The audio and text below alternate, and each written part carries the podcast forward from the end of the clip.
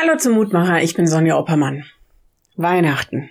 Das Fest der Freude und des Friedens und der Lichter und der Liebe und der Kinder und der...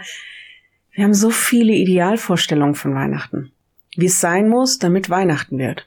Und wehe, du singst heute kein Odo Fröhliche. Gottesdienst ohne dieses Lied, dann kann ja gar kein Weihnachten werden. Die Hirten auf dem Feld hatten all das nicht. Für sie gab es keine Deko, keinen Baum, kein Odo Fröhliche nicht mal Liebe und Frieden und so. Im Gegenteil, es waren schwierige Zeiten. Eine Besatzungsmacht im Land, für sie als Hirten, nicht gerade das höchste Maß an Wertschätzung, im Gegenteil.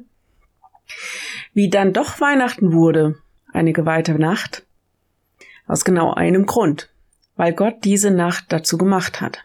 Nicht unbedingt am 24. Dezember, wohl eher irgendwann zwischen April und November, Egal, worauf es ankommt, ist, dass Gott eine Botschaft für alle Menschen hat. Für die Hirten, aber auch für dich und mich. Und das ist, was die Engel sagen. Fürchtet euch nicht. Siehe, ich verkündige euch große Freude, die allem Volk widerfahren wird. Denn euch ist heute der Heiland geboren, welcher ist Christus, der Herr in der Stadt Davids. Lukas 2, 10b und 11. Der Frieden, den wir Weihnachten besingen und feiern, ist der Friede Gottes mit uns. Die Freude, die wir feiern, ist die gute Nachricht, dass Gott in diese Welt kommt, um uns zu retten und diese Welt zu erlösen. Wir feiern diesen Christus, der uns nicht alleine lässt, sondern zu der Zeit, in der wir sind und in dem, was unser Leben ausmacht, geboren wird, damit wir Zukunft und Hoffnung haben. Nicht irgendeine, sondern bei Gott, in seiner Gegenwart.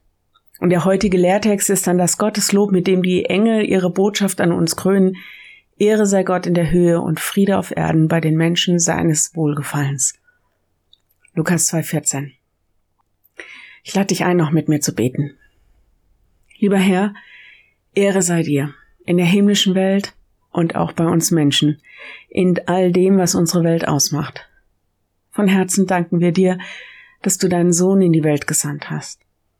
Hilf uns, dass wir das in unseren Herzen begreifen und festhalten und das Wunder an uns geschehen lassen. Wir bitten dich für alle, die es zu Weihnachten schwer haben, die krank sind, unter Friedlosigkeit und Trauer und Angst leiden, egal was ist, tritt du hinein in ihre Welt, sei ihnen nah und sprich ihnen dein großes Fürchte dich nicht zu. Lass sie deinen Frieden und deine Freude erfahren. So segne uns dieses Weihnachtsfest. Amen.